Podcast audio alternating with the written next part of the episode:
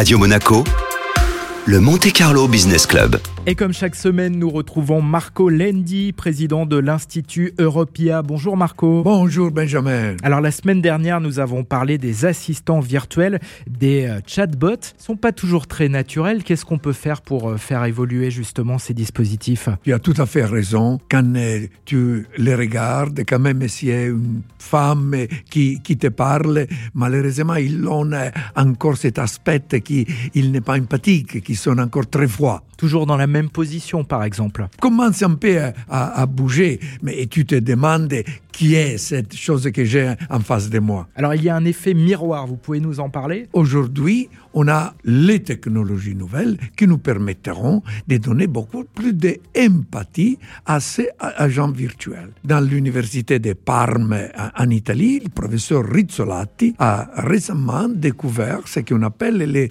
neurones miroirs, qui sont dans une partie de notre cerveau et qui sont ceux qui ont la possibilité de nous donner l'empathie. On l'a vu chez les singes, par exemple. Les études qui sont été faites à l'université de Parme sont été faites sur les singes. Et il y a eu un moment particulier quand un des chercheurs cherchait de prendre un café, il a bougé la main et la singe, il a répondu en euh, positionnant sa main vers lui. Alors l'idée, c'est quoi? L'assistant virtuel va nous voir, il va faire les mêmes gestes que nous pour créer un lien avec nous? Il faut utiliser les conseils des neurones miroirs parce que c'est là qu'il a l'empathie. Il faut les apprendre, il faut les imiter et il faut les mettre dedans les gens virtuels. Est-ce que ça existe déjà sur les chatbots et les assistants virtuels? Pas encore quelque chose, mais dans les années qui viendront, dans des trois ans, les neurones miroirs vont nous permettre d'avoir un agent virtuel beaucoup plus humain. Merci Marco. Merci à toi Benjamin.